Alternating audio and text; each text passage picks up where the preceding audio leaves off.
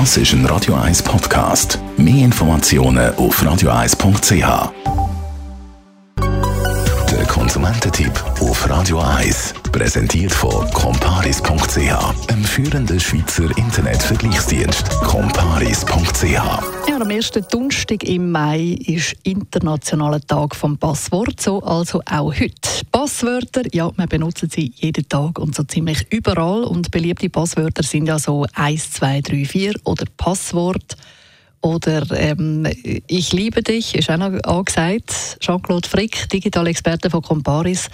Was macht denn eigentlich ein wirklich gutes Passwort aus? Das ideale Passwort hat möglichst viele Zeichen, also mindestens 15. Dann am besten auch noch ein paar Sonderzeichen, Gross- und Kleinschreibung. Und es sollte auf gar keinen Fall in einem Wörterbuch stehen, egal auf welcher Sprache.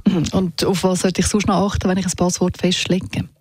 Ja, daneben, dass es eben die Komplexität sollte haben muss man schauen, dass man das Passwort immer nur an einem einzigen Dienst braucht. Also zum Beispiel ein Passwort für Facebook. Und dann auf gar keinen Fall das Passwort auch noch für das E-Mail-Konto, für Instagram oder für einen anderen Dienst brauchen. Das heisst also, jeder Dienst sollte ein eigenes Passwort bekommen. Und da heisst es ja, man sollte öfters mal das Passwort wechseln. Wie häufig sollte man das machen?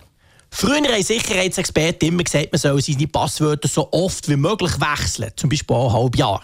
Inzwischen ist man aber von dem ein bisschen abgekommen, ganz einfach darum, weil wenn man die Leute zwingt, ihre Passwörter immer wieder zu wechseln, dann nehmen sie unsichere Passwörter. Das heisst, behaltet euer Passwort, wenn ihr mal ein richtig längs habt und wechselt es nur dann, wenn ihr davon mitbekommt, dass zum Beispiel irgendwo ein Hack passiert ist. Also gut, wechseln wo man wenigstens nicht öfters, aber das Passwort sollte relativ kompliziert sein. Wie kann man sich dann all die Passwörter überhaupt merken? Auf der einen Seite kann man natürlich auch mit Sätzen arbeiten. Also in Bern ist das Wetter fast immer wunderschön, das wäre schon gar kein schlechtes Passwort. Und dann nehme ich grosse Kleinschreibung, tue ein paar Buchstaben durch Zahlen setzen und habe und für sich ein richtig gutes Passwort. Dazu helfen aber auch Passwortmanager. Das sind Programme, die alle eure Passwörter speichern und dann müsst ihr euch nur noch ein einziges merken und der Rest ist dann eben in diesem Passwortmanager drin. Gibt übrigens so ein äh, Passwort Das ist ein Radio 1 Podcast. Mehr Informationen auf radio1.ch.